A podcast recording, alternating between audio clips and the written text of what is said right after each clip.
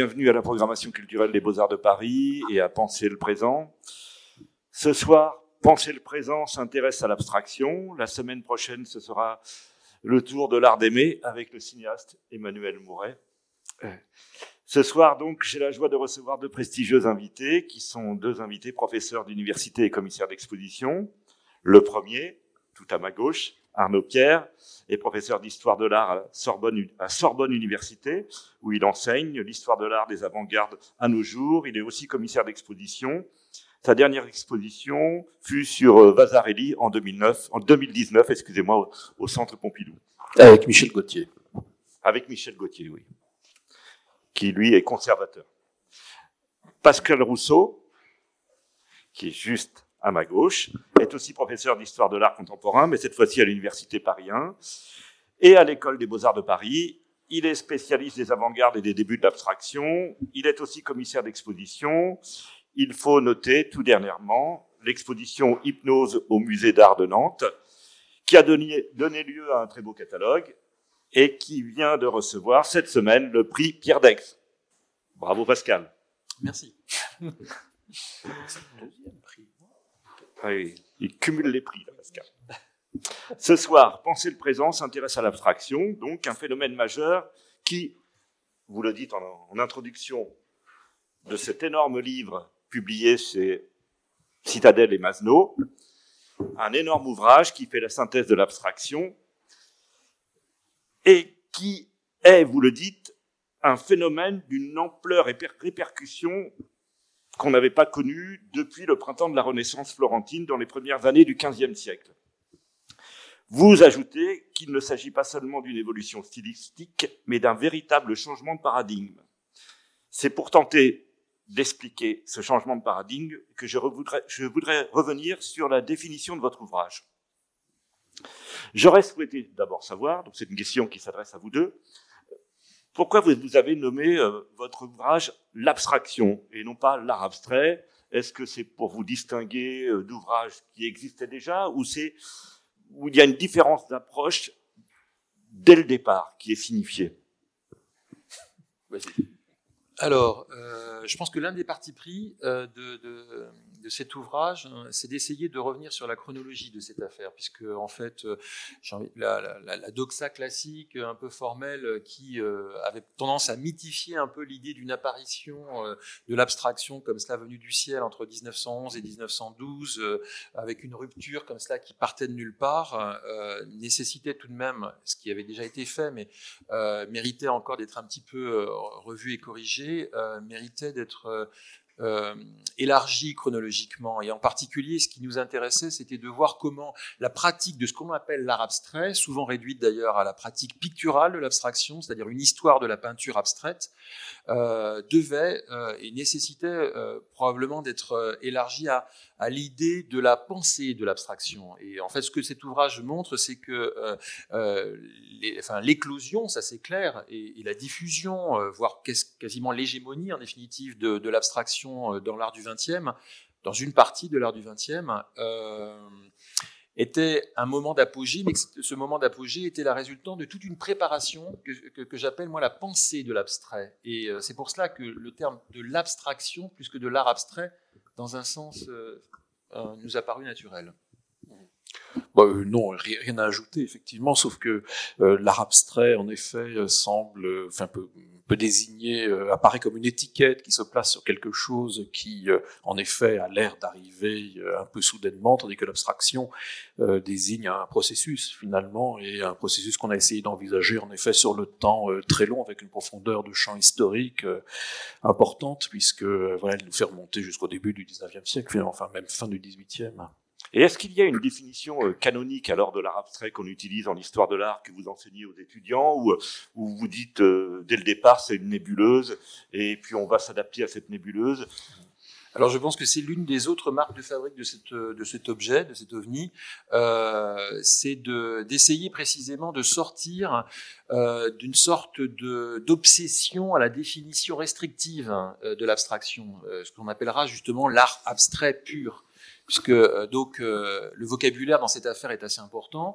Euh, quand il est utilisé par les artistes, et on essaie d'en parler d'ailleurs, tout cela varie, hein, c'est-à-dire qu'on voit très très bien que dans les débuts, justement, où émergent de manière beaucoup plus générationnelle des formes non figuratives, ce qu'on appelle l'art abstrait, et en particulier sous, sa mode, enfin, sous son mode de la peinture, euh, les artistes eux-mêmes ont énormément d'hésitation à, à, revendiquer, à utiliser le terme d'abstrait ou de peinture abstraite, lui préférant euh, alors euh, en général le terme de peinture pure ou de peinture inobjective et autres. Et, en fait, toute, cette hésitation est souvent liée précisément à l'idée euh, de, euh, de, de, savoir si on ne peut pas penser l'abstraction euh, justement comme quelque chose qui est plus extensible qu'on ne le pense.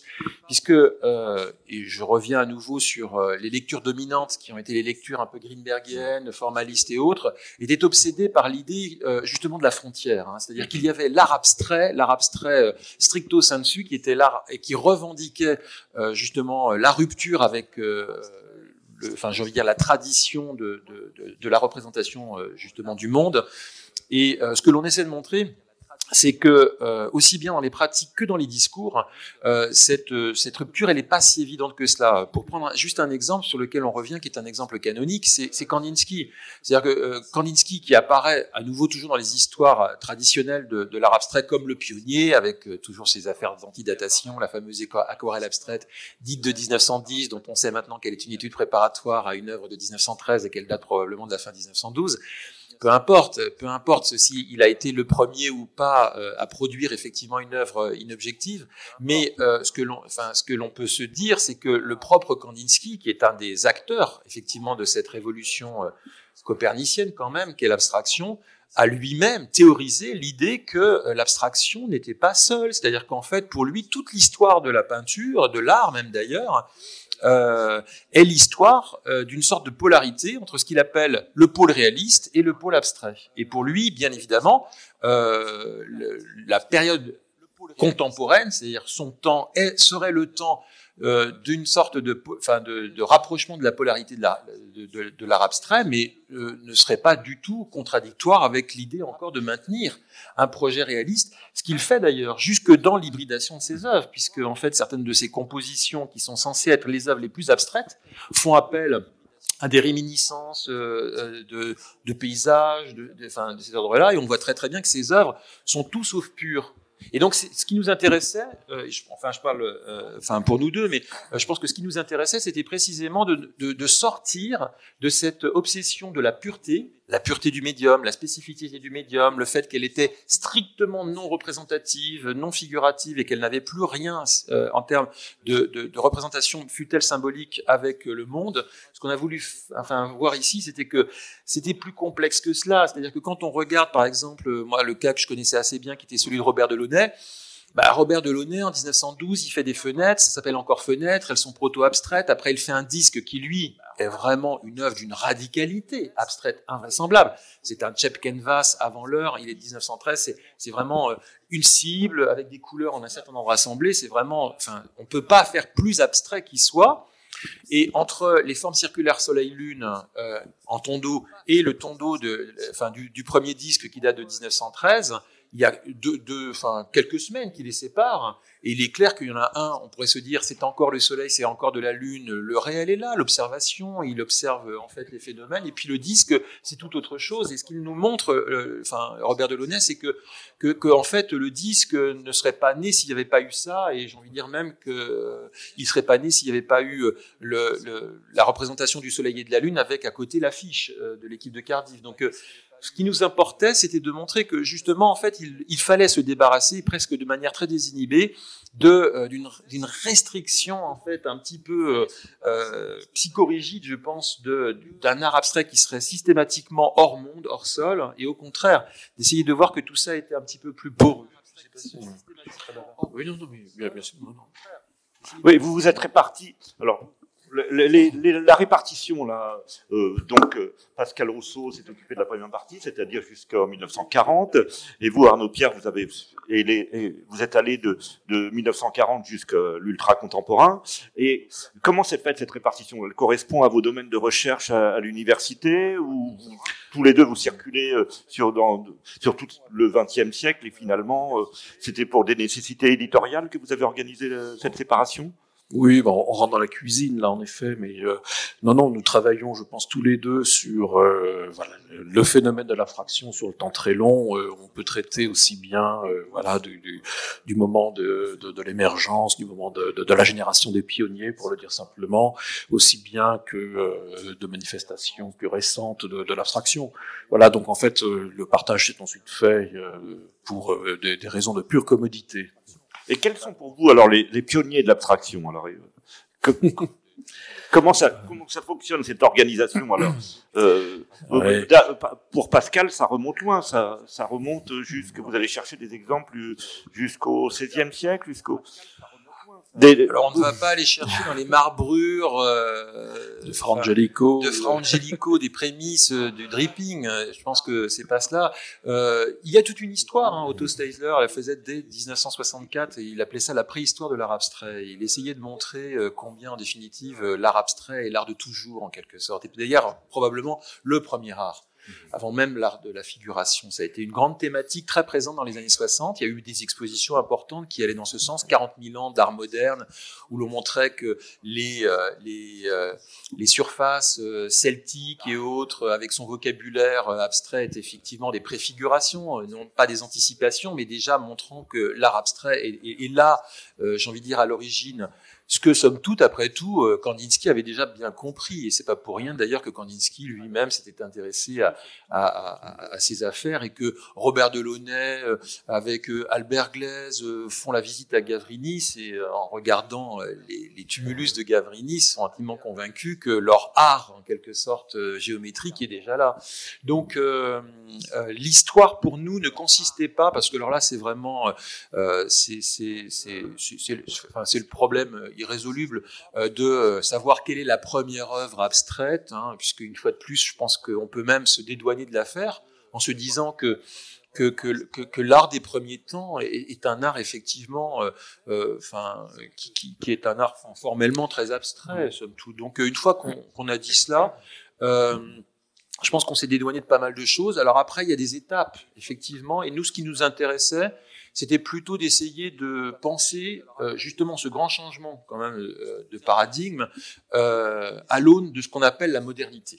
Hein, la modernité en histoire, c'est plutôt donc le calage fin 18e donc à aujourd'hui avec des outils qui vont dans ce sens, hein, et en particulier donc, enfin, je pense qu'on partage euh, la même idée, en particulier, euh, bon, enfin, moi j'étais beaucoup impressionné par les travaux de Jonathan Crary, euh, qui et de sa thèse en fait, qui, qui, qui est celle dans, dans Technique of the Observer, qui était un ouvrage fondamental pour le tournant culturaliste de l'histoire de l'art, et qui nous montre que pour lui il y a un changement de modèle de la perception, qui est celui orchestré à la fin du 18e, où euh, le spectateur qui était jusqu'à présent une sorte d'être totalement neutre, euh, qui n'avait aucune interférence sur le réel, change et que ce changement se fait à un moment précis. Donc nous, ce qui nous intéressait, c'était de revenir sur cette histoire, hein, le grand temps de la modernité, qui est vraiment quelque chose de très classique, hein, de considérer que le romantisme est la première époque justement d'un grand mouvement de bouleversement, et on revient là-dessus, on n'invente rien, on reprend bien évidemment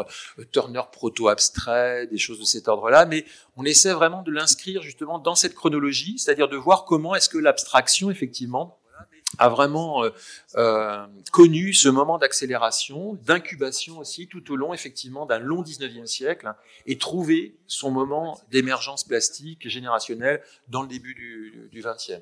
Donc là, c'est tout le chapitre, vous le voyez, qui s'appelle l'abstraction avant, euh, et qui tourne autour de, de, cette question justement de ce que j'appelle la pensée de l'abstrait avant, avant la pratique. Même si, bien évidemment, ce qui nous intéressait, je ne sais pas si tu peux montrer quelques images éventuellement avec...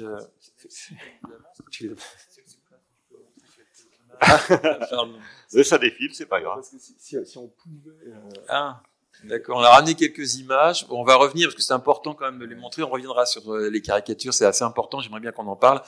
Euh, mais bon, euh, donc là, euh, c'est assez important, j'aimerais bien qu'on en parle. Oui, là, par exemple. Voilà, par exemple ici. Euh, donc là, moi, ce qui m'intéressait, c'était de, de, de, montrer comment, en fait, les outils conceptuels pour penser, en quelque sorte, le, le tableau abstrait sont, sont, présents et très très tôt là. Euh, ici, euh, je, je, reprends en fait cette table là de, de Goethe, hein, qui est un objet que j'avais fait venir pour l'exposition sur les origines de l'abstraction au musée d'Orsay en 2003, et qui euh, euh, bien évidemment, n'est pas à considérer comme un tableau abstrait. Hein, c'est un instrument d'optique, hein, c'est un instrument scientifique, mais qui en revanche, évidemment, est perçu par les artistes comme euh, enfin, une plateforme de réflexion sur l'autonomie en fait euh, des lignes et des couleurs. Donc, euh, ce que j'essaie de montrer, en particulier dans, dans toute cette partie, c'est comment en fait se met en place, mais très très tôt, hein, c'est-à-dire dès le premier même 18e, euh, toute une pensée euh, de l'élémentarisation de la peinture et autres autour de ses constituants, hein, ce qui fera bien évidemment le vocabulaire de l'abstraction, c'est-à-dire il y a des lignes d'un côté, il y a des couleurs de l'autre. Ces lignes et des couleurs n'ont rien à voir avec en quelque sorte euh, leur rapport au, à l'objet, au référent, on va dire ça comme cela. Elles sont autonomes et elles sont d'autant plus autonomes qu'elles sont chargées d'une signification. Donc j'essaie de revenir un petit peu sur tout ce montage en montrant comment le 19e a été le, le grand siècle de l'histoire de la sémiotisation, un, de la ligne, et deux, de la couleur. La couleur parlait, commençait à parler, Goethe parle de couleur chaude, de couleur froide, euh, et donc la couleur commence à avoir des significations, la ligne en fonction de son orientation et autres. Nous sommes au moment, et j'essaie d'insister de, sur cet aspect, c'est quelque chose sur lequel j'étais déjà revenu dans le catalogue d'Orsay, euh, qui était en fait pour moi l'idée de, de la fascination de ce 19e siècle pour l'écriture abrégée, euh, pour la sténographie en particulier. L'histoire de la sténographie est absolument passionnante pour notre affaire. Et la sténographie, en fait, est liée à, à, à l'idée que la ligne est pas du tout muette. Hein. C'est-à-dire que la ligne n'a pas besoin de venir produire des lettres pour, de, enfin, pour transmettre euh, euh, conventionnellement un langage. La ligne elle-même parle. On parle de ligne de beauté, mais on parle vraiment de ligne signifiante. Et c'est en fait euh, toute cette histoire que je voulais refaire là, qui est une histoire à nouveau de pratique aussi, puisque euh, chez Turner, vous le bien, ça se traduit par bah, des tableaux qui sont proto-abstraits ou quasi. Elles sont encore paysagers, mais ils sont, ils sont quand même très proto-abstraits parce que précisément il y a eu tout cet appareillage euh, théorique autour précisément de euh, d'une ligne et d'une couleur qui euh, s'autonomisait. Et c'est un petit peu ce que je voulais montrer et, et le faire en parallèle de l'émergence au XIXe siècle, hein, précisément, de formes qui allaient dans ce sens. Hein. Alors, il y a bien évidemment, mais ça je vais pas la refaire ici, c'est un des petits chapitres que j'appelle la culture de l'ébauché, de l'inachevé, Hein, c'est-à-dire en fait euh, toute une histoire de, de ce statut intermédiaire de, de, de l'ébauche et de, de, la pensée, surtout de la pensée de l'inachevé. Hein. Euh, en gros, si vous voulez, vous avez une, une valorisation de l'inachevé au XIXe siècle qui est assez intéressante. J'essaie de, l'expliquer et en particulier de l'expliquer à partir des théories psychologiques que l'on a à cette époque-là. On se dit, mais en fait, le problème d'une peinture qui est extrêmement précise dans la reproduction du réel, c'est qu'elle épuise la curiosité du regard. Une fois qu'on a à peu près euh, cerné qu'est-ce qui était représenté, quelle histoire nous était donnée à, à, lire et autres, même si elle est complexe quelquefois parce qu'elle fait allusion à des mythologies anciennes dont on maîtrise pas forcément tous les outils. En gros, si vous voulez, euh, une peinture figurative avait pour reproche d'être trop vite euh, euh, donc euh, lu et interprété et donc euh, de ne pas cultiver en quelque sorte l'appétit euh, du regard et autres. Et que pour cela il valait mieux au contraire être dans ce qu'on appellera l'art de la suggestion hein, la petite tâche et autres. Et en cela inviter euh, euh, euh, le spectateur à être extrêmement proactif dans l'interprétation d'un rébus et autres, et dans cette proactivité, en fait, produire le sentiment esthétique. Donc il y a tout un discours sur lequel je ne vais pas revenir ici, mais que j'essaie de, développer dans, l'ouvrage pour montrer combien, en définitive, l'impressionnisme, si vous voulez, le terrain était plus que préparé, quoi. Tout était là, en fait, puisque la théorie esthétique avait déjà montré qu'il suffisait de mettre un petit, un petit point lumineux dans une sorte de brouillard tel que l'on retrouve dans l'impression soleil levant que précisément le regard soit là en fait happé. Et c'est quelque chose qu'on retrouvera complètement chez Kandinsky. Hein. Kandinsky, par exemple, quand il fait son cheminement vers l'abstraction, puis je vais arrêter parce que je suis trop bavard, faut que je te laisse la parole. Euh, Kandinsky euh, euh, parle d'abord des impressions, ensuite des improvisations et des compositions. Quand on regarde en fait la différence entre ces trois-là, la différence c'est la complexité. Hein, C'est-à-dire que dans un premier, enfin les, impressions sont plutôt assez lisibles, les, les improvisations sont un peu plus complexes. Alors les compositions sont dans une richesse euh, graphiques, color, enfin chromatiques et autres très fortes. Pourquoi? Parce que précisément Kandinsky est intimement convaincu de cela. Kandinsky raconte et ça fait partie de la mythographie justement de l'abstraction qui sort de nulle part, que il rentre chez lui, euh, il est dans son atelier, il ne reconnaît pas une œuvre, il est un peu surpris, rappelez-vous, donc qu'est-ce qu'il dit? Enfin, il s'aperçoit simplement qu'elle est euh, sans dessus-dessous, il la remet à, à l'endroit et s'aperçoit qu'elle est beaucoup moins efficace. Quelle est la conclusion? La reconnaissance et l'identification du motif nuit à la, lisibilité du motif nuit à l'appétit que l'on aura sur justement euh, la, la, la, découverte presque initiatique, progressive du tableau et de sa signification. D'où l'idée, bien évidemment, hein, de, de, faire de cela quelque chose de beaucoup plus mystérieux, et on y est. Parce que, oui, on, moi, on m'avait toujours appris effectivement que Kandinsky était à l'origine de l'abstraction. Ces derniers temps, enfin depuis une vingtaine d'années, on nous a beaucoup montré Ilma Klimt. On a vu à quel point euh, déjà on n'était plus dans l'inachevé, mais on était dans une œuvre qui était présente et qui se présentait sur des formats de, je sais pas, 3 mètres sur 2, enfin de, grands, formats. Là, quelle était la volonté alors cette fois-ci, euh, euh Arnaud Pascal, je ne sais pas qui est le spécialiste, mais ah, le, le, le spécialiste de Marafkin, c'est encore euh, Pascal. mais... Ah, on, non, mais on viendra à votre période. oui, non, mais on, on, peut revenir quand même sur ce, sur ce problème de, de, de, de, des origines. Euh, bon, effectivement, euh, inutile d'aller la chercher à un moment donné chez un artiste et telle œuvre, etc. Euh, une, une exposition a encore tenté de le faire relativement récemment, en fait. Hein, C'était l'exposition organisée par Léa Deckerman au MoMA là, il y a quelques années. C'était le dernier grand bilan en fait de euh, l'histoire de l'abstraction.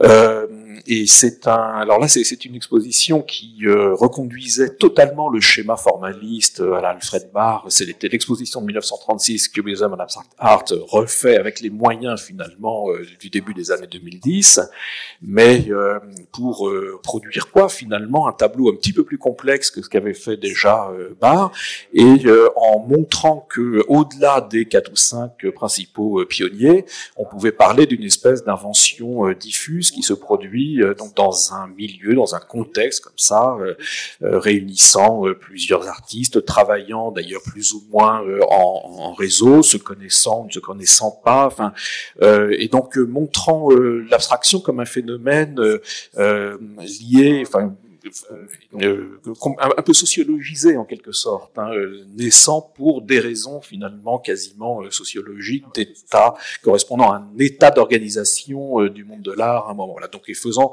cette invention quelque chose d'un petit peu diffus. Donc, nous, on va un petit peu comme ça en profondeur, on crée une espèce de d'axe en profondeur. Là, cette exposition restait plutôt dans, dans, dans l'horizontale en fait. Hein, prenait une grande coupe autour donc de, de, de 1910. Euh, donc effectivement, plus du tout de, de profondeur de, de champ et notamment pas euh, tout ce qui concerne euh, en effet euh, le, le, problème des origines très anciennes euh, de l'abstraction dans la préhistoire, dans les civilisations anciennes, etc. Moi, pour ma part, je me suis pas mal intéressé en fait au milieu sud-américain où c'est pas le seul. Il y a aussi, enfin, l'Afrique du Nord, etc. voilà, qui sont des, des, des, des, points, je pense, un petit peu nouveaux effectivement dans, dans l'ouvrage. mais voilà, j'amène un certain nombre de, de, de cas euh, d'artistes qui ont euh, vraiment euh, réfléchi, théorisé sur l'idée que l'abstraction, que la, tradition à laquelle ils appartenaient, une tradition ancienne, précolombienne pour les pour les uns, pré-romaine, pré-gréco-romaine pour les autres, contenait déjà finalement tous les ferments de la modernité dans laquelle ils allaient s'inscrire, de la modernité abstraite dans laquelle ils allaient s'inscrire. Euh, et euh, quelqu'un comme César Paternosto, par exemple, là, qui est présent dans, dans, dans l'ouvrage, je crois que c'est un petit peu plus loin là dans ce PowerPoint, enfin dans, ce, dans la deuxième dans laquelle il est très très difficile de naviguer, euh, donc je ne mets pas sous, sous les yeux, mais voilà quelqu'un qui a qui, qui a vraiment qui est allé jusqu'à produire des parallèles très très audacieux, par exemple entre l'abstraction constructive des Russes ou même des phénomènes d'abstraction géométrique plus contemporains des siens, c'est-à-dire les années 60-70, avec le grand art constructif des Incas, en fait, hein, et en mettant à la base de tout cela ce qu'il appelle la tectonique. Et dans une lecture à la Gottfried Semper, en fait, il constate que, voilà, au fond, euh, tous les langages de l'abstraction qui se manifestent euh, au cœur de la modernité ou des milliers d'années plus tôt, partent au fond des mêmes éléments constructifs dans l'origine et dans la tectonique dans, et dans le maniement des matériaux élémentaires de la poterie, de la vannerie, du tissage, etc. Où voilà, la trame est déjà là, elle est le support d'un certain nombre de signes, de, de, de, de formes simplifiées, de logogrammes. Donc on retrouve la question du langage, effectivement. Euh, voilà. Et là, euh, tout un tout un ensemble d'artistes a travaillé sur ces, sur ces bases-là, avec, à mon avis, quelqu'un qui est très très important là et qui fait un petit peu la charnière de tout ça, et qui est Torres Garcia en fait, hein, qui est Joaquin Torres Garcia, euh, qui euh, a un parcours comme ça intéressant, complètement euh, transnational, de, de, de, Montevideo à l'Espagne, puis la France, New York également, puis retour à, à Montevideo, et qui revient en fait en Amérique du Sud au milieu des années 30 avec un, un, un, vocabulaire qui est celui de la modernité euh, néoplasticienne, hein, le langage de, de Mondrian, euh, qu'il euh, acclimate en fait très très rapidement euh, à tout ce qu'il redécouvre en fait du passé euh, amérindien et précolombien, oui inventant effectivement un nouveau langage de pictogrammes, de, de, de, logogrammes insérés dans la grille euh, mondrianesque euh, et faisant de ces euh, tableaux non plus des, les, objets lisses et purs du néoplasticisme, mais des objets plutôt rugueux, plus artisanaux, plus, plus manuels, où en fait se retrouve, enfin, où il recherche au fond un ancrage vernaculaire et une espèce de nouvelle alliance entre voilà, la modernité et euh, les traditions vernaculaires. Parce que ce que vous allez montrer, c'est que très rapidement, euh, l'art abstrait va, ou l'abstraction va essaimer partout. C'est-à-dire que si, on, si on situe sa, sa naissance en, Europe, elle va essaimer. Donc il y a aussi toute une partie, c'est ce que vous évoquiez, euh, sur l'Amérique du Sud, sur l'Afrique du Nord. Elle essaime partout, mais auparavant, il y a déjà eu, euh, elle, est allée dans tous les sens, c'est-à-dire qu'elle a été euh, euh, mathématisée. Il y a eu des déconstructeurs. Est-ce que vous pouvez donc revenir sur, ces périodes, c'est-à-dire entre deux guerres, c'est le, moment où l'abstraction est, est, est, forte, mais elle, ce n'est qu'après la Seconde Guerre mondiale où elle, s'impose, me semble-t-il, sur le marché de, l'art. Enfin, c'est celle dont on nous a beaucoup parlé. Mais entre deux guerres, il y a euh, la naissance déjà en même temps d'une volonté téléologique de, l'abstraction et en même temps une déconstruction. Mais qui, euh, enfin, qui, qui est là dès le départ? C'est pour ça. Dès le départ, il y a oui, comme oui, ça des enchevêtrements. Oui, oui, oui, oui. Et c'est ce qu'on a voulu montrer d'ailleurs. C'est en cela pour utiliser un vocabulaire très mainstream. Euh, on fait de l'art inclusif. On fait une, une histoire de l'abstraction inclusive. C'est-à-dire qu'on veut non pas sortir les gens justement pour essayer d'avoir euh, les, les purs, les durs, mais au contraire d'avoir une, une conception un peu extensive qui euh, ramène aussi euh, d'autres euh, personnalités dans cette affaire.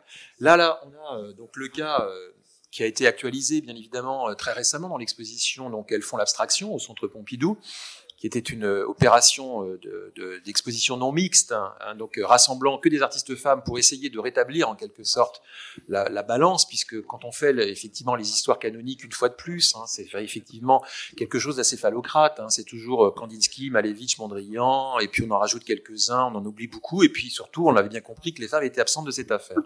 Donc l'histoire évidemment revisite cela, repondère ces affaires, et l'une des manières pour cela, c'était pas simplement d'aller chercher justement, euh, enfin, euh, dans, dans, les derniers recoins euh, des artistes femmes qui ont fait de l'abstraction, c'était aussi de voir ce qui était quand même assez surprenant. Et là, je suis désolé, je reviens euh, au début, excuse-moi, on reviendra après euh, au développement, Alain, si tu veux bien. Mais euh, ce qui est quand même assez surprenant, c'est la place hein, que, que, les femmes peuvent avoir dans les tout débuts, ce que j'appellerais moi l'anticipation, c'est-à-dire l'abstraction avant précisément.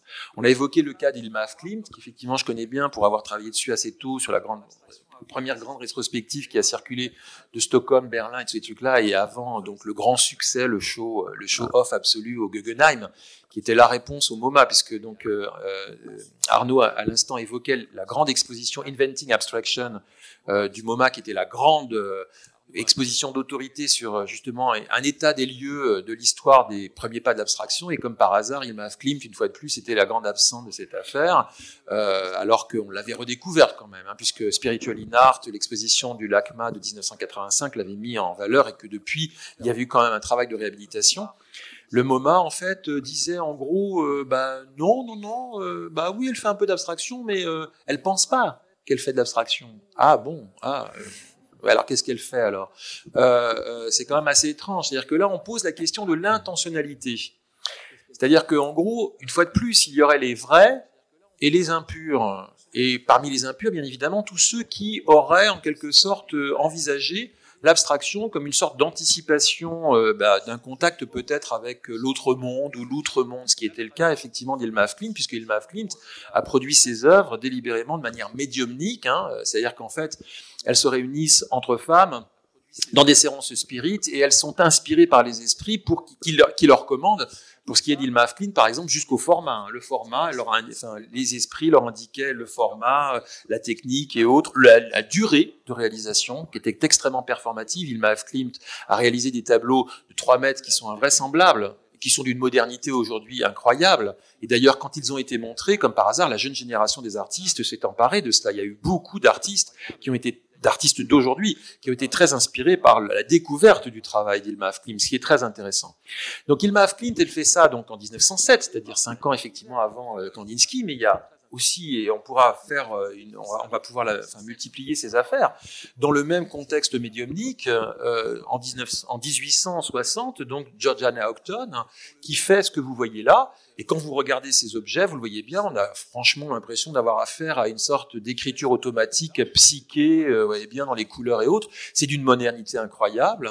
Et c'est réalisé par une femme hein, euh, qui euh, ne fait pas, si vous voulez, de la broderie. Hein. Elle, fait des tableaux et elle les considère comme tels d'ailleurs, puisqu'elle fait une exposition. Ilma Klimt ne montrait pas, elle a caché ses tableaux. Mais Georgia Octon, pas du tout. Hein. Elle a fait même une exposition, un catalogue. Elle appelait ça les peintures médiumniques, certes. Pourquoi les refuse-t-on? Pourquoi le MoMA les a-t-il refusés Parce que précisément, en fait, euh, l'intention n'était pas celle de définir la, littéralité du tableau, ça c'est une option, c'est l'option formelle. Hein, c'est l'idée de penser que l'abstraction c'est la fin du projet mimétique. Mais pour ces artistes-là, vous le voyez bien, ils utilisent un vocabulaire abstrait qui a une autre intentionnalité. Et nous, ce qui nous intéressait, c'était justement de pouvoir euh, aussi drainer, capillariser en définitive tout cela, ce qui était une manière aussi justement de faire venir, c'est le rôle de l'histoire de l'art, hein, de, redistribuer aussi euh, enfin, les, les, cartes, de faire revenir, de faire remonter euh, des auteurs inconnus et euh, Georgiana Octon, qui ouvrait d'ailleurs l'exposition, euh, donc elles font l'abstraction, est, un exemple parmi d'autres. Oui, mais j'espère que nous nous sommes quand même mieux tirés sur ce plan d'inclusivité euh, dans, dans, dans, dans, cet ouvrage euh, de la question de, de, de, de l'abstraction des, des, femmes que l'exposition du Centre Pompidou, en fait, hein, qui à mon avis posait très très mal le problème et il le posait pas vraiment. Euh, vous lisez, vous lisiez le, le, le catalogue ou les textes euh, d'entrée de salle, etc. Le point de vue, il était purement défensif, si vous voulez. Hein, C'était que voilà, euh, les femmes avaient été écartées du récit de, de l'art moderne, dans l'abstraction il fallait euh, donc il fallait réparer en quelque sorte une injustice. Bon, quand, quand on est sur ce terrain-là, hein, de la réparation, euh, on pose pas vraiment euh, d'hypothèse, on n'a pas dit grand-chose en fait. Et du coup, l'exposition, à mon avis, ne posait pas les vrais problèmes intéressants qui sont ceux, alors d'une part, de savoir s'il y a effectivement plus de femmes dans l'abstraction que dans d'autres formes d'art. Intuitivement, on se dit que oui, c'est vrai, mais alors pourquoi? euh, alors il y a peut-être parce que euh, une des réponses à ça, à mon avis, euh, gênerait justement le point de vue un petit peu défensif et revendicatif, c'est que euh, l'abstraction est euh, ce lieu de la neutralisation d'un certain nombre d'éléments identitaires en fait, hein, et notamment des questions de genre. Hein. Je crois que l'abstraction neutralise en grande partie le, le genre en fait. Donc évidemment euh, ça, euh, réaliser ça, euh, ça peut gripper d'emblée un projet tel que celui de Elfond l'abstraction.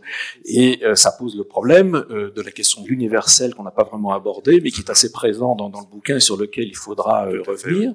Mais l'autre hypothèse qui n'est pas posée, posée c'est justement aussi celle de la co-invention partagée de l'abstraction entre des hommes et des femmes il y a très longtemps, il y a des milliers d'années, à travers donc les traditions artisanales décoratives ornementales, etc. Euh, c'est-à-dire à travers donc, des, pratiques comme celles que j'énumérais tout à l'heure, vannerie, poterie, tissage, etc. qui pour les anthropologues, généralement, représentent des activités qui sont plutôt pratiquées par des femmes. Donc en réalité, l'invention d'abstraction est peut-être même, en fait, largement féminine. Alors très très euh, antérieure, très loin dans, dans, dans, le temps, et en plus peut-être largement féminine.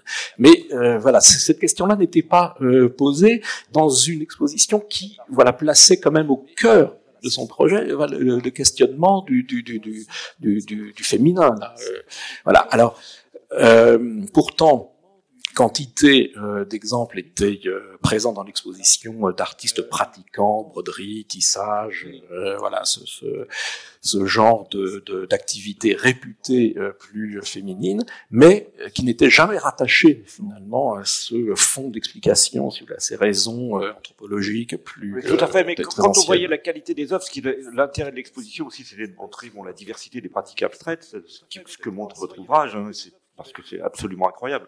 Nous, quand on n'est pas spécialiste, on sait effectivement qu'il y a euh, un art mathématisé, qu'il y a une expression, euh, qu'il y a une forme d'expressionnisme, qu'il y a de l'op art, qu'il y a, on, a vu, on voit dans votre ouvrage que même le pop art s'empare de, de l'abstraction, euh, avec des gestes totalement iconoclastes. Vous citez le geste d'Andy Warhol qui pisse sur, de, sur, des, sur, des, sur du cuivre, hein, qui l'oxyde, et qui crée donc une sorte à la fois de dripping. Enfin, vous, vous citez tellement de choses.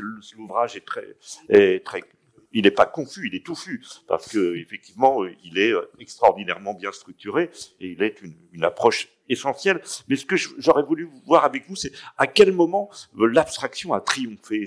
Euh, après, après-guerre, euh, c'est là Oui, mais euh, oui, certainement. Euh, il y a un moment. C'est mondialisé là. oui, oui, bah, tout à fait. Alors bon, d'abord, il y a quand même une phase d'expansion antérieure, hein, bien entendu, mais qui se fait dans une forme de lutte, de résistance, voilà, au milieu d'une hostilité certaine.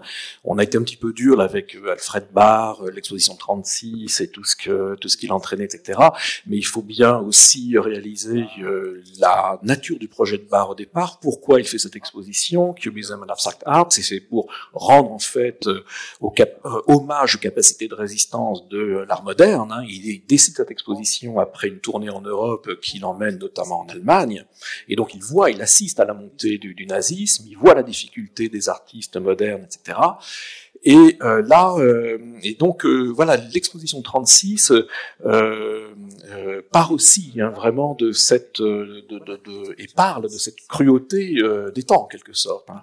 Et effectivement, ensuite, passé la, la, la, période de la deuxième guerre mondiale, l'art moderne, l'abstraction particulier apparaît comme au fond l'un des grands lieux de la résistance intellectuelle et culturelle au totalitarisme, et donc sort de cette période complètement réolée euh, euh, et, euh, et, investi d'une d'une force morale qui favorise son expansion hein, et qui l'entraîne en effet donc dans dans des vers des, des, des aires géographiques et culturelles encore plus diverses que que ce qu'avait connu son, son, expansion auparavant. Euh, donc ça c'est très très clair.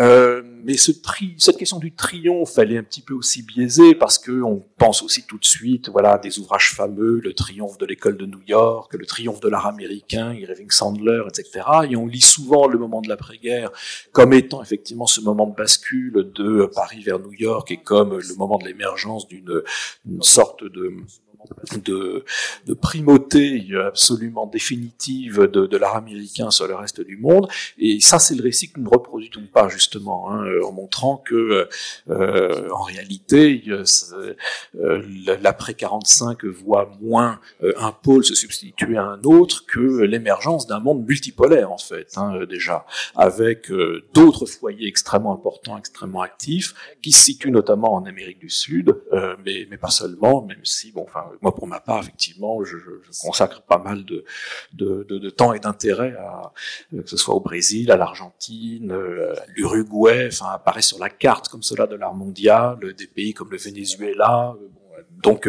des endroits où on avait effectivement quasiment pas entendu parler d'abstraction avant, et ni même d'ailleurs d'art moderne parfois. Hein.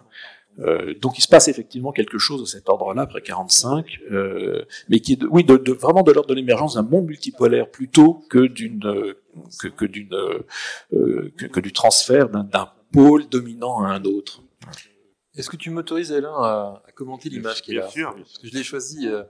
Euh, donc euh, Arnaud parlait à l'instant donc de 1936, qui effectivement est un moment important euh, de cette histoire. Euh, l'art constructif et autres devient déjà dominant. C'est un premier moment, on va dire, juste avant la, la, Seconde Guerre mondiale. Et puis ensuite, bien sûr, on connaît euh, l'affaire. Et, et, Arnaud montre combien, en définitive, c'est plus complexe que ça, que l'expressionnisme abstrait américain en particulier a été précédé par de nombreuses étapes qui sont beaucoup plus, comme tu le disais, multipolaires. Moi, ce qui m'intéresse, c'est d'essayer de voir comment en fait euh, ces moments en fait qui sont les moments de grande culmination de l'art abstrait sont aussi des moments euh, de grande euh, de grande peur de l'abstrait. Et euh, je vous donne juste un petit exemple que je trouve absolument savoureux, que j'ai découvert euh, par le biais d'un artiste post-conceptuel espagnol qui s'appelle Pedro Romero, qui est un personnage formidable, et qui travaillait beaucoup sur euh, l'histoire de l'iconoclasme en Espagne et autres, et qui, dans ce cadre-là, en fait, a fait une enquête incroyable sur un épisode tout à fait particulier de la guerre civile espagnole. Et l'épisode des Checas. Les Checas, c'est des prisons, c'est des prisons républicaines, euh, donc on est en pleine guerre et on, on, crée des cellules pour déstabiliser en quelque sorte le sujet. Et vous voyez à de quoi guerre psychologique. de la guerre psychologique. Vous voyez à quoi ça ressemble C'est-à-dire en fait, euh, c'est euh, c'est du Kandinsky, c'est du Bauhaus. C'est-à-dire qu'en fait, euh, donc Alfonso Lorenzi, qui est le psychiatre qui va en quelque sorte être leur grand orchestrateur de ces euh, tchécas, a l'idée, et c'est une idée extrêmement répandue, que euh, euh, l'art abstrait n'est pas un art simplement dégénéré, hein, bien évidemment, hein, ce que dira le Troisième Reich, bien évidemment, mais que l'art abstrait, c'est un art qui rend fou. Hein, c'est-à-dire que c'est un art qui est dangereux même d'ailleurs. Hein, euh, et euh, donc là, on voit bien, euh, au moment où il y a peut-être la possibilité de comprendre au contraire l'art abstrait comme le nouvel art espérantiste, c'est ce que, au même moment, en 37, euh, toute la bande de Glaise, Médecins Géo, enfin, Delaunay et autres font dans les grands panneaux justement de l'exposition de, de, 1937. Vous avez les deux grands euh, pavillons euh, allemands et, donc soviétiques qui se font face à face. On est en pleine période de montée des totalitarismes. Et à ce moment-là, au contraire, hein, vous avez les grands artistes abstraits qui sont intimement convaincus que l'abstraction, c'est l'espéranto et l'espéranto qui va permettre précisément la réconciliation. Hein, C'est-à-dire en fait l'art universel d'un monde réconcilié autre. Hein. Au même moment, quasiment, vous voyez bien l'envers hein, du, décor. C'est-à-dire qu'on est intimement convaincu que non seulement en fait l'abstraction, c'est pas du tout la langue universelle de la réconciliation euh, pacifiée, que ça sera au contraire l'art des dérèglements euh, psychotiques et autres. Et, et, cet exemple qui est assez peu connu, mais qui je trouvais absolument passionnant, et qui, euh, qui renverrait à toute une histoire des caricatures qu'il faudrait faire. Je pense qu'il y a un vrai travail à faire sur l'histoire de la caricature de l'art abstrait, et où l'on verrait en fait toute une veine sur la question de la démence de l'art abstrait. Hein. Non seulement pour qualifier la démence de ceux qui la font, hein, c'est-à-dire les artistes abstraits sont des déments, sont des, sont des fous, il y en a une très belle sur l'opart que vous avez oui, montré ouais, dans le... ouais, voilà que je cherche. Euh, voilà. Mais, mais que, que l'art, évidemment, que l'art abstrait est un art euh, malsain par excellence, puisque en définitive, il est là pour déstabiliser pas simplement l'œil, mais déstabiliser euh, la, la, pensée en quelque sorte. Hein, des, enfin, ouais. Et il y, y, y, a une histoire effectivement euh, de la de la réception de cette idée dans la culture populaire qui est tout à fait intéressante en fait. Hein. Donc 30 ans plus tard malgré tout, et sans doute en méconnaissance de, de l'exemple des Tchékas, euh, on voit quand même néanmoins ressurgir dans le contexte de la culture populaire du cinéma commercial l'idée de la prison euh, démente, de la prison qui rend fou, parce que voilà, elle est tapissée ici de motifs à la Bridget Riley dans le film de Joseph Losey, Modesty Blaise. Euh, on est en 66. Dans La prisonnière, le titre est intéressant, bien sûr, c'est la prison psychologique dans, dans ce cas-là. Hein. C'est la, c'est la soumission sexuelle, c'est le thème du film le, de, le Clouseau, film de, Clouseau. Hein, de, de, ouais, de, de Clouseau en 68. Euh, pareil, euh, la, la, future prisonnière descend comme cela euh, dans le sous-sol de la galerie, un sous-sol qui comme un cachot finalement, hein, tout peint en noir, et qui abrite un labyrinthe du du, du, du, groupe de recherche d'art visuel en fait. Euh, voilà, quand, quand, quand, quand j'avais d'ailleurs fait ce rapprochement dans un texte portant sur la prisonnière de Clouseau, je m'étais attiré les foudres de François Morellet qui vivait encore, euh, parce qu'il est absolument furieux de cette association avec les, les, les Tchécas de Barcelone. Il pensait que c'était des prisons fascistes en plus, donc c'était encore pire. Je lui ai dit, euh, bon, c'est, c'est, non, c'est des prisons républicaines. Ah bon, ah bon, mais bon, ça ne l'a pas rassuré, bien entendu. Mais euh, voilà, c'est intéressant effectivement aussi pour euh, euh, nous diriger. On est allé à partir de là effectivement euh, vers euh, l'abstraction déréglée aussi, qui nous a pas mal intéressé quand même. Hein. C'est-à-dire, il y a un moment quand même de, de, de, de l'histoire de l'abstraction, notamment géométrique, où le langage ultra rationnel de la géométrie est poussé à, à, de telles extrémités qu'il en devient en effet totalement borderline et euh, euh, euh, qu'il finit par ressembler un petit peu à ce que les, les maniéristes avaient fait avec le classicisme de, Raphaël, c'est-à-dire qu'en poussant les mêmes règles, en ayant l'impression de pousser les, mêmes règles, on en arrive en réalité à toutes sortes de déformations, toutes sortes de, de, de, de, de démence finalement par rapport à ce qu'est le, le cœur du langage de départ. Le classicisme, et, ici en l'occurrence, c'est celui de Mondrian, c'est celui de Malevich, c'est c'est le premier moment de l'abstraction géométrique, mais voilà, là qui euh, dérive donc dans une sorte de, de, de, de folie. Euh. Et c'est ça qui est, qui, est, le plus étonnant avec l'abstraction, c'est tout ça cohabite, c'est-à-dire des projets qui sont très pessimistes, des projets qui sont très optimistes, comme le spatialisme avec euh, avec Fontana. Vous accordez pas mal de pages à Fontana. Vous pouvez nous expliquer ce que c'était que cette, volonté de d'espace autre que, que créait Fontana? Oui, ben, euh, je, je, trouve qu'effectivement, on n'a pas vraiment euh, identifié suffisamment ce qui se passe en fait en Europe après 45.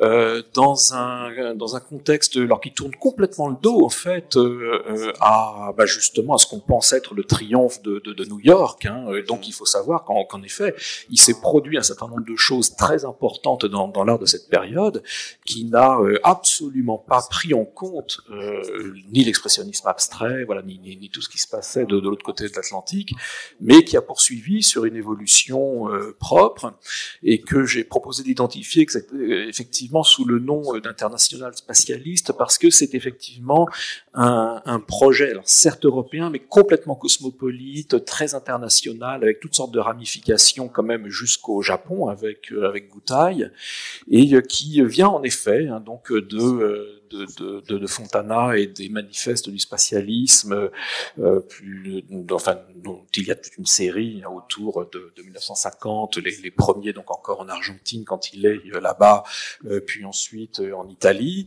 et ce courant qui émerge dans le contexte d'abord de l'informel, en réalité, très très vite opère une mue qui prend en compte les inventions les plus radicales de la période du côté du monochrome notamment, et donc de Yves Klein, de Manzoni, euh, ensuite des artistes du groupe Zéro, euh, sans parler de ce qui se passe également euh, en Belgique, en Hollande, au même moment, voire de l'autre côté du rideau de fer,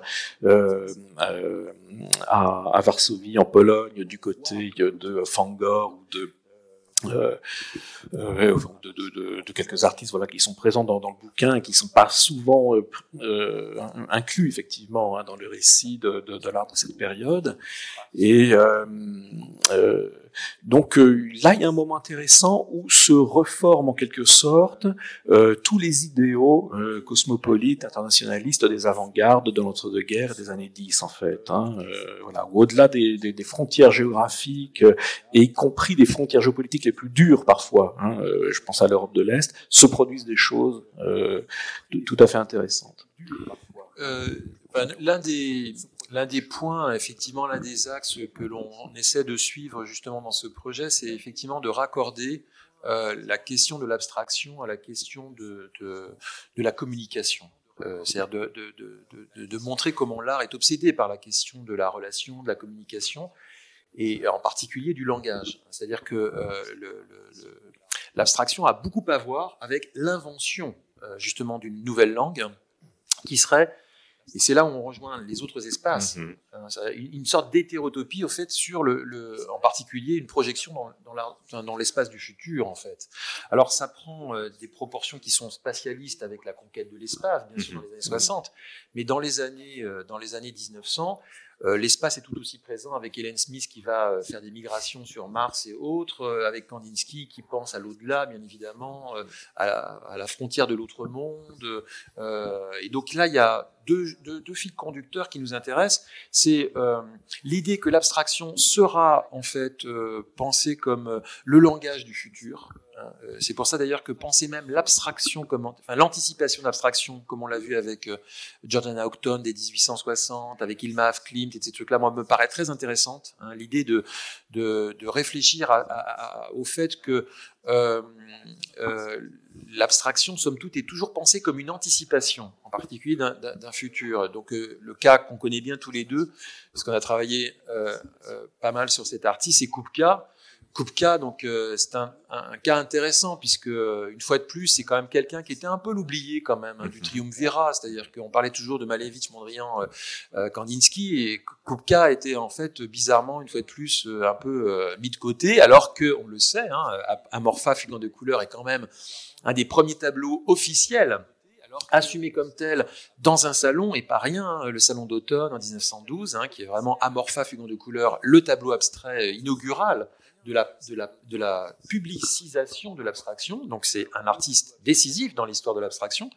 Et quand on regarde un peu plus près, euh, euh, justement le cas de Kuka, c'est très intéressant parce qu'il y a énormément dans son travail de, euh, d'anticipation de l'abstraction. C'est-à-dire que quand on regarde l'avant Amorpha Fugant de couleur, c'est-à-dire l'avant rupture de 1912, on s'aperçoit avec le rêve, par exemple, c'est un tableau sur lequel je suis un peu revenu, euh, qui est un tableau de 1906, 7, 9 probablement, et qui est un tableau où apparaît encore des, éléments figuratifs, son corps, celui de sa compagne et autres, mais qui est en fait une véritable anticipation du futur, du futur de l'art, qui est le futur de l'abstraction, et un futur de l'abstraction qui est pensé pour lui comme euh, le, enfin, le langage de l'espèce du futur, qui sera une espèce totalement euh, télépathique, euh, purement panpsychique, où le corps d'ailleurs n'aura plus de raison d'être, puisqu'en définitive, on aura cette capacité à sortir de la gangue du corps pour n'être plus que des esprits. Et donc euh, euh, là, on est au cœur, hein, évidemment, de, de, du travail de l'utopie qui est vraiment euh, dans l'abstraction et dès ses départs. Alors après, la question, c'est de savoir euh, jusqu'où ça va. C'est-à-dire qu'en fait, euh, une fois qu'on a fait l'hypothèse, une fois qu'on est dans cette euh, euphorie, en quelque sorte, d'une utopie, est-ce que l'histoire de l'abstraction, tout au long du 19e, enfin du 20e, pardon, peut maintenir en quelque sorte le haut degré d'attente justement de cette abstraction? Dans le cas de, de, de, Kupka, par exemple, c'était allé assez loin, puisque ce que j'essaie de montrer euh, aussi bien dans le petit livre, un, peu ici, et puis dans un autre catalogue euh, qui s'intéressait au devenir télépathique de l'art, c'est que pour Kupka, par exemple, la peinture abstraite n'était qu'une étape, qu'une étape, c'est-à-dire qu'en fait, euh, on était dans euh, l'idée de se soustraire à, la figuration du réel matériel, vous voyez bien, euh, et qu'on allait se débarrasser donc euh, du projet figuratif, mais que c'était qu'une étape avant l'autre étape, qui serait celui d'un devenir purement immatériel. Hein, il parle de X-graphie, hein, de psychographie. Il est intimement convaincu que on va pouvoir à terme communiquer hein, euh, la sensation, les émotions, l'art hein, par la pensée pure. Il est intimement convaincu d'un devenir télépathique de l'art.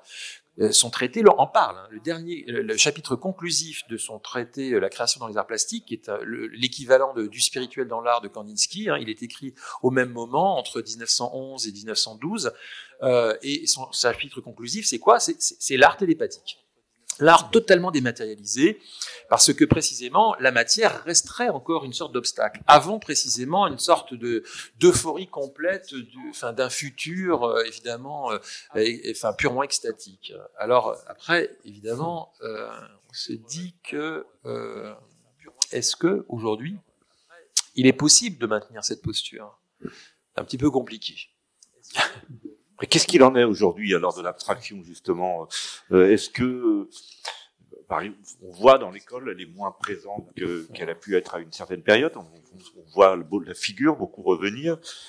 comment vous analysez cela aujourd'hui? Bah, je, serais un jeune artiste aujourd'hui, euh, désireux d'essayer de, poursuivre quelque chose à partir de l'abstraction. Je, euh, bon, comme je ne suis pas artiste, évidemment, je ne sais pas ce que je ferais, hein, mais j'essaie de me mettre un petit peu à la place euh, de, de ce hypothétique jeune artiste.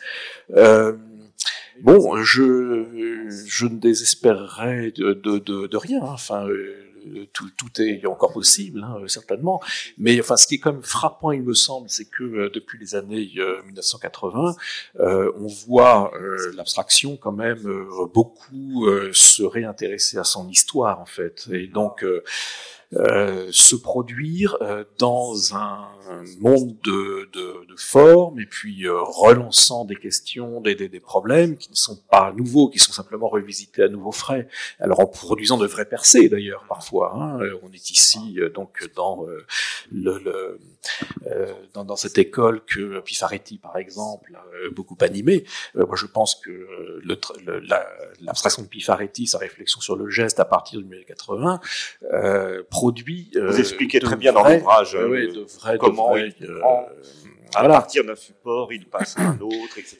Voilà, il fait partie de cette génération qui, qui, qui, ne peut plus euh, aborder comme ça aussi naïvement la question du geste comme expression spontanée d'une psyché, d'une subjectivité, euh, voilà aussi euh, forte et enthousiaste soit-elle. Et donc, voilà, il fait partie de ces gens qui vont trouver les moyens de continuer au fond à traiter, oui, du geste et des formes de la modernité, mais avec ce recul, avec cette distance qui chez lui donc passe, comme on le sait, par la répétition le redoublement, euh, voilà. Euh, bon, et ça, mais ça n'est qu'un des exemples de euh, ces stratégies qu'ont trouvé les, les, artistes pour voilà continuer à, à porter cette histoire un petit peu plus loin. Et donc je ne doute pas qu'il y aura euh, encore peut-être d'autres percées de, de, de, ce type. Mais alors pour ma part, et là, je ne sais pas comment Pascal d'ailleurs aurait terminé lui l'ouvrage. Moi, je l'ai terminé sur peut-être un accent, euh, alors pas pas du tout, euh, pas du tout euh, mélancolique, hein, mais euh, en, en, parlant en fait de la façon dont l'abstraction est devenue une espèce d'art de mémoire en fait. Hein, mm-hmm. je veux dire par là, donc repassant en effet par son histoire, retravaillant avec et sur euh, son histoire. Euh, bon, euh, voilà. Euh, alors oui, l'exemple, le, je sais pas si non, je ne suis pas allé au-delà, mais voilà, quand on arrive au tournant des années 2000-2010, bon, bah, je, je, je, je, oui, je, pense qu'on en est là, quoi, à peu près. Alors, bon, enfin, donc ce tournant des années 80, c'est un tournant qu'on a beaucoup euh, qualifié euh, d'appropriationniste, de simulationniste à l'époque. Euh, donc c'était Philippe Taff, Peter Halley, enfin ces artistes qu'on appelait les néo-géos, hein, qui, qui, refaisaient en définitive de l'abstraction géométrique. Mais ce qui était intéressant, c'est qu'ils refaisaient de l'abstraction géométrique dans un, avec des formes et, et, un contenu qui était tout différent. C'est-à-dire que en fait, quand Peter Halley fait, je sais pas, pas, mais c'est une abstraction assez proche de ce type hein, d'abstraction géométrique, très flashy dans les couleurs et autres. Euh, à quoi ressemble en fait un Peter Halley? C'est de l'abstraction constructive, sauf que l'abstraction constructive a été faite pour précisément nous dire qu'elle n'avait aucun rapport avec le référent. Et qu'est-ce que nous dit Peter Halley? Tout le contraire. C'est-à-dire qu'il nous dit, mais c'est une cellule. Vous êtes dans une cellule, on retrouve presque Clouseau. Hein. Alors, mm-hmm. il y a une allusion, bien évidemment, à l'enfermement, mais pour lui, en fait, il y a l'utilisation d'un vocabulaire, de ce qu'on appelle, enfin, de ce que tu appelles, euh, Arnaud, l'image de l'abstraction. C'est-à-dire que l'abstraction est devenue une image, une image qu'on va recycler. Et euh, cette image, bizarrement, quand elle est réutilisée, elle est utilisée en définitive à à d'autres fins, et quelquefois des fins carrément contradictoires, puisque Peter Halley, par exemple, fait de l'abstraction hyper pure, géométrique, mais pour nous rappeler qu'en définitive, derrière cette abstraction, il faut voir une cellule, c'est-à-dire il faut voir des barreaux, derrière les, derrière les tracés, comme cela, il faut voir en fait, derrière le carré, une sorte d'ouverture qui est l'ouverture d'une cellule, et donc en fait, euh, y voir un mur. Euh, et donc là, c'est très très surprenant, puisque là, on, s'aperçoit que dans l'idée de recycler l'abstraction, c'est pas simplement de la singer, c'est de la renverser, en fait, de renverser la crêpe, de renverser les, les attentes, et peut-être même de les complètement détourner. Moi, ce qui m'intéresse, c'est que tout ça est né dans un discours très baudrillardien, Baudrillard, on l'a complètement oublié aujourd'hui, mais je pense qu'on va y repenser. Simulacre, simulation. Eh ben oui, c'est simulacre et simulation, et je pense que là, euh, je veux dire, euh, on va repenser Baudrillard avec euh, Mark Zuckerberg, le métaverse. Hein, C'est-à-dire que nous entrons là euh, dans une accélération, dans un autre temps, qui va être celui justement d'un autre temps 2.0, qui va plus être simplement celui d'aller chercher des petites images sur l'internet, hein, comme une banque de données euh, disponible et autres avec laquelle on va jouer, mais qui va être un tout autre champ, qui sera plus celui de l'information, qui sera celui de la communication et du virtuel. C'est-à-dire qu'on va être face à des avatars euh, qui vont être dans une sorte d'illusionnisme complet de la présence, de l'ubiquité et autres. Et là, je pense que peut-être, hein, en tout cas, c'est le message que je livre euh, donc euh, enfin, aux artistes d'ici, hein, c'est qu'il y a probablement quelque chose à faire là, manifestement. Enfin, je pense que là, euh, le, enfin, le nouvel âge de la simulation, ça sera pas l'âge de Peter Halley, ça va être l'âge, vous voyez bien, de métaverse. Et peut-être que là, il y a peut-être quelque chose. Oui, peut-être. Alors, euh, pour, revenir à ce, que, tu disais au début de ton, ton intervention, euh, au fond, euh, voilà, euh, ça revient à dire que la- l'abstraction se pose à nouveau la question de l'image, en fait. Hein, euh, euh, même s'il s'agit de, de l'image de l'abstraction, en quelque sorte.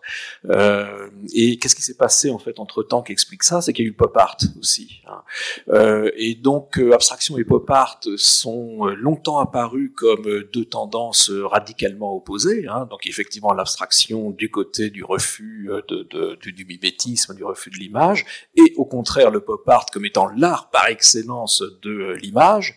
Or, qu'est-ce que l'on constate Hein, C'est que dès les années 60, en fait, c'est-à-dire euh, euh, très peu de temps après que se soit inventé le pop art, l'abstraction tient compte elle-même en fait de cette évolution et se euh, réfléchit, s'auto-réfléchit euh, comme image en quelque sorte. Et là, il y a deux choses absolument euh, importantes. Il il y a euh, euh, bon, la fameuse série des brushstrokes de Liechtenstein à la fin des années 1960 hein, qui produit euh, l'apparence d'un geste, l'apparence d'une peinture euh, gestuelle, d'une peinture expressionniste abstraite, sauf que et les dimensions du tableau et manifestement les techniques utilisées qui s'exhibent en, en tant que telles sur la toile et qui sont des techniques de sérigraphie, manifestement montrent qu'aucun geste réel n'a été produit sur cette, sur cette œuvre et que celle-ci n'est que l'image en fait d'un geste. Et donc voilà comment un artiste pop euh, parle de l'abstraction euh, en en faisant donc euh, en en produisant une sorte euh, d'image.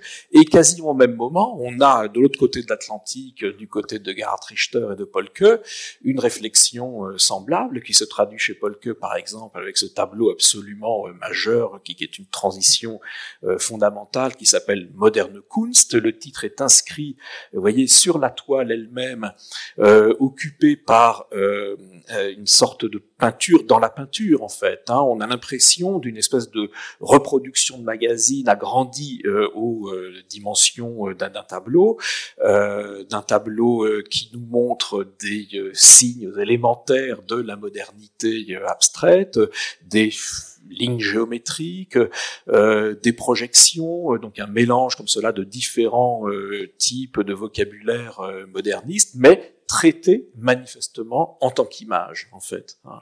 Euh, voilà. Et là, euh, à partir de là, on entre dans une phase de l'abstraction tout à fait intéressante et sur laquelle beaucoup fonctionnent encore euh, aujourd'hui, à vrai dire, hein, euh, qui est voilà, le, croisement entre cette tradition du pop et cette tradition abstraite, qui finalement, loin d'être irré- irréconciliable, montre au contraire qu'elle fonctionne un petit peu sur le même régime, qui est celui effectivement de l'image, qui est celui du, du simulacre et de la simulation.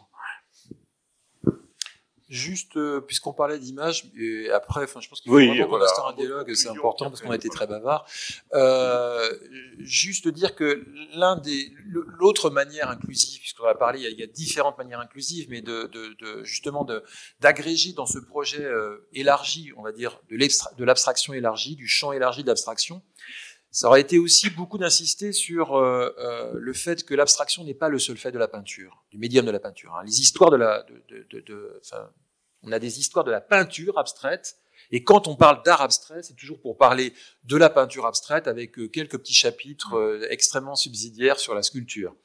Euh, ce qui nous intéressait, ce qui nous importait, c'était de montrer comment en fait euh, la technologie, bien évidemment, ce qu'on appelle les nouveaux médias, sont partie directement prenante de cette affaire. Pourquoi? Parce que nous sommes là dans des avant-gardes qui sont transformistes, transformistes dans le sens non pas du travestisme, hein, transformistes dans le sens philosophique, c'est-à-dire la fascination pour l'idée de s'inscrire dans une évolution, une évolution d'espèces au contact de l'environnement et l'environnement technologique. Et euh, on ne pourrait pas comprendre en définitive justement l'utopie de l'abstraction si on n'abordait pas en fait immédiatement l'inclusion de ces nouveaux médias et des médias que l'on n'attendrait pas, puisque ce sont des médias indiciels comme la photographie, bien évidemment, qu'on a plutôt tendance à rapporter justement au, réel et autres, et qui elle-même a fait de nombreuses incursions dans le champ de la de l'abstrait. Le cinéma, bien évidemment, la vidéo, euh, on pourrait faire la liste, elle est longue, hein, et jusqu'à l'art numérique, bien évidemment, d'aujourd'hui. Et ça, c'est assez important. Je donne juste un exemple. On parle toujours de cette naissance là, comme ça, tombée du ciel, de la peinture abstraite, et on donne toujours les dates 12 à peu près. Hein. J'ai parlé de Amorpha Fugon de couleur, le Salon d'automne. Mais au même moment, vous avez euh, les frères Corradini, vous avez euh, Léopold Survage qui sont en train déjà de penser en fait euh, le, caractère un tout petit peu trop fixe de cette abstraction picturale pour l'animer sur la pellicule. Hein. les frères Corradini font des films abstraits. C'est-à-dire que les films abstraits sont directement contemporains des toutes premières expériences de peinture abstraite. Ce qui veut dire bien que les nouveaux médias, parce que le cinéma en était un, bien évidemment, euh, les nouveaux médias se sont engouffrés déjà dans cette brèche. Et ça, c'était une... Euh, et, et eux-mêmes précédés par les orgues à couleurs que tu connais bien, toute la tradition du 19e siècle des orgues à couleurs, qui, euh, là, oblige aussi quand même à reculer le moment de l'invention de l'abstraction, si tant est qu'on recherche encore un moment, quoi. Oui, là, là je pense qu'il faut vraiment se référer, en tout cas pour les étudiants, il est à la bibliothèque. Euh, il est assez cher, donc, enfin, voilà, c'est un inconvénient de la, collection.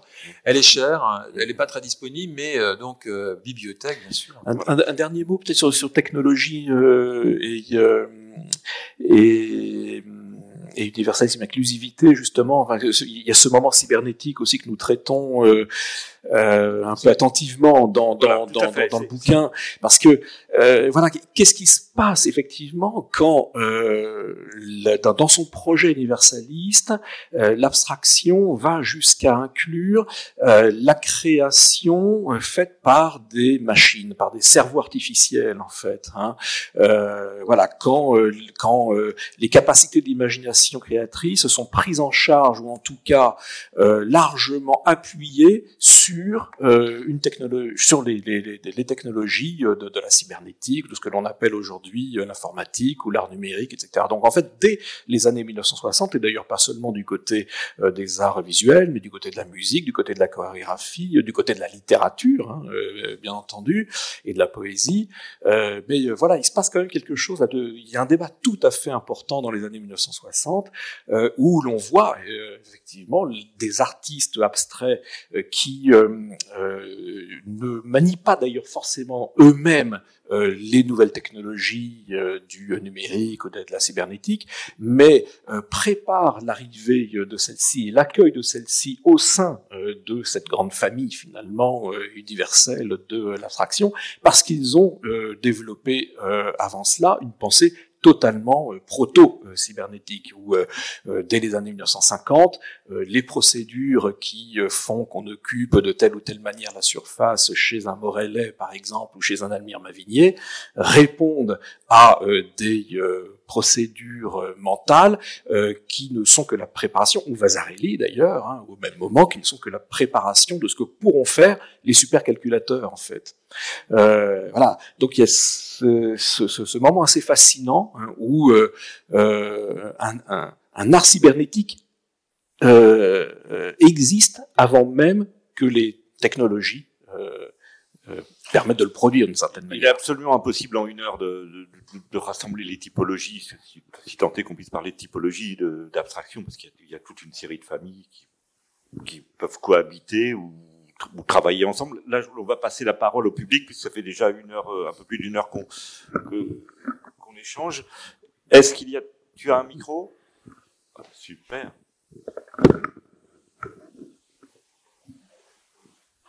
Est-ce qu'il y a des questions? Voilà.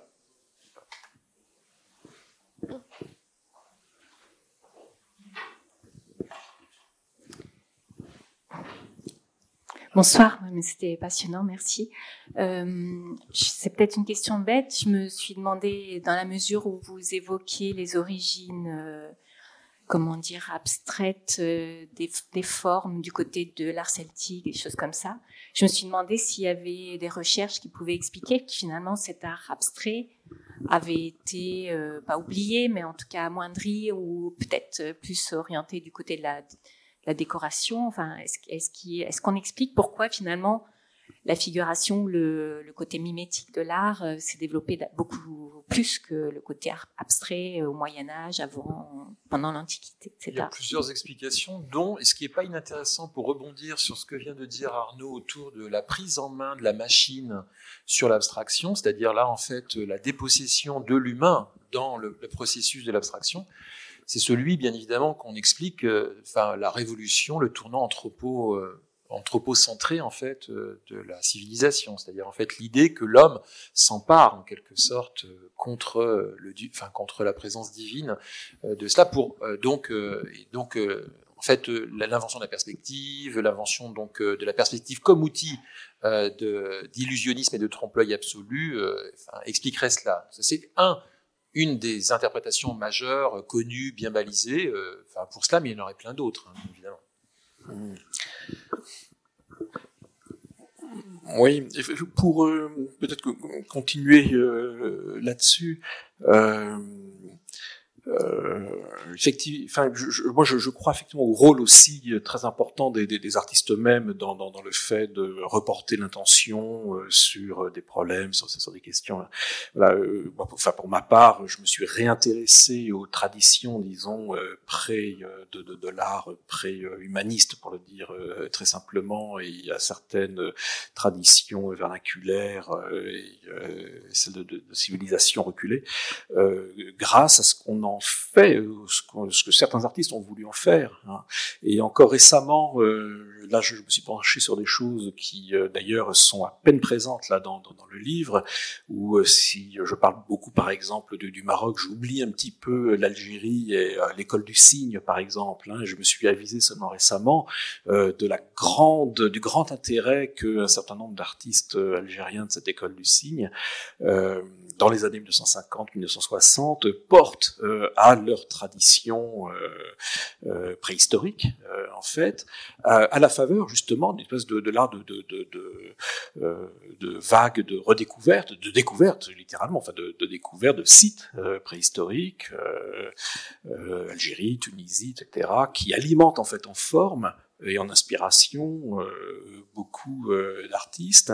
Et euh, voilà, faisant ensuite ce qu'ils font avec ce matériau-là, ben, l'historien un peu attentif est bien sûr obligé de se poser différemment les questions qu'il se pose sur voilà ben, la grande question qui nous occupe, qui nous a occupé ce soir, la question des origines. Donc.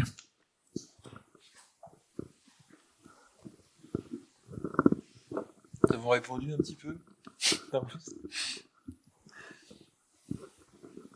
Mais à nouveau, il faut se référer à Kandinsky. Kandinsky, pour ça, est parfait parce qu'il nous arrange bien dans un sens. Hein. Il, a tout expliqué, c'est-à-dire a, enfin, c'est deux polarités en fait, la polarité de, de l'abstrait euh, et, du concret en définitive, comme euh, euh, universaux. Il était obsédé par, on revient hein, sur notre idée de langue universelle, il était obsédé par justement l'élémentarisation de ce langage des universaux mais je pense que pour lui, en fait, c'était parce qu'il avait en tête préalablement de poser deux universaux qui étaient celui, en fait, de deux polarités, le, tropisme du réel et le tropisme de l'abstrait.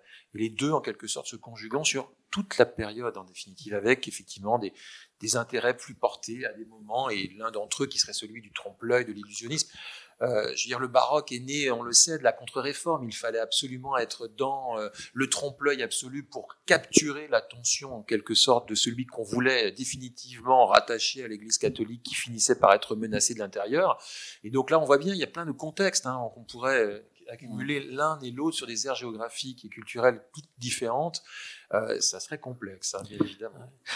quand est-ce qu'il peut être responsable aussi euh, d'une espèce de, prévention contre le décoratif, l'ornemental Il y a cette frayeur aussi quand même chez lui euh, que les ne, soient assimilées au fond à des choses un petit peu sans conséquence, quoi, ne dépassant pas en effet le, stade du décoratif. Et ça, ça peut être eu pour résultat quand même de brouiller quand même à un moment ce, ce, ce problème des sources de l'abstraction dans l'ornemental et le décoratif, alors que euh, en effet, toute une pensée avait préparé cela. Hein.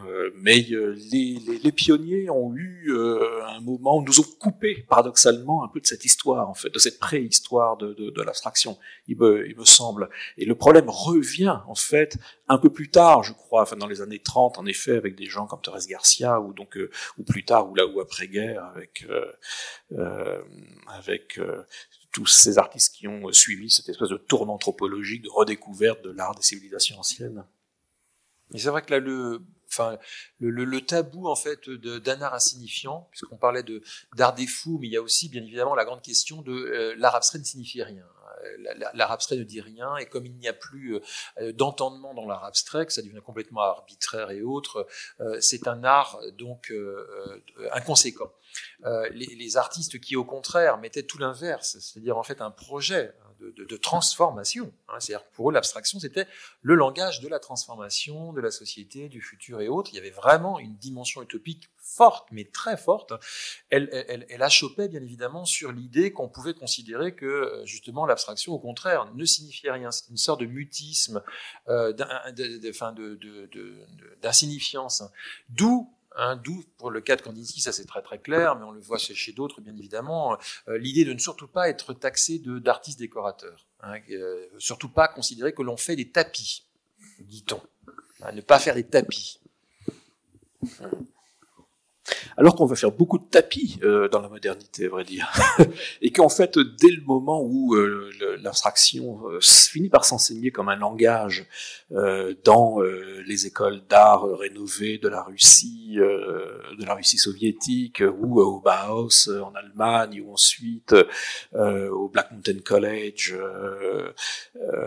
ou à Chicago, voilà, on fait beaucoup, justement, on applique beaucoup euh, les découvertes finalement euh, du, euh, de, de, de, les, les, inventions formelles et visuelles de l'abstraction à la production d'objets d'art appliqués. Hein. mais voilà, je crois que le, le la, pensée, disons, moderniste a eu beaucoup de problèmes avec ça, en fait, hein, à, à, concilier, au fond, euh, le rêve d'un art pur et puis euh, celui, donc, d'un art euh, appliqué, d'un art tourné vers une forme d'utilité sociale et devant rentrer, même, en fait, pour la transformer, d'ailleurs, rentrer dans, la vie quotidienne.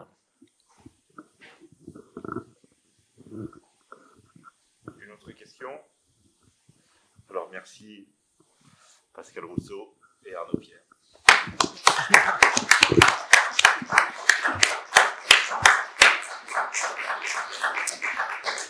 Mais c'est un paradoxe, on l'a dit, hein, de, de, parler d'abstraction aujourd'hui, parce que quand vous passez à Bâle ou à la FIAC, par exemple, la FIAC, c'était vraiment, mais carrément massif, c'est-à-dire qu'il y avait plus d'abstraction plus, plus d'abstraction. C'est-à-dire que là, actuellement, le mouvement, la tendance actuelle est vraiment dans la peinture figurative, c'est très clair. Ce qui est étrange, c'est que si on va à New York dans les petites galeries, on en voit beaucoup.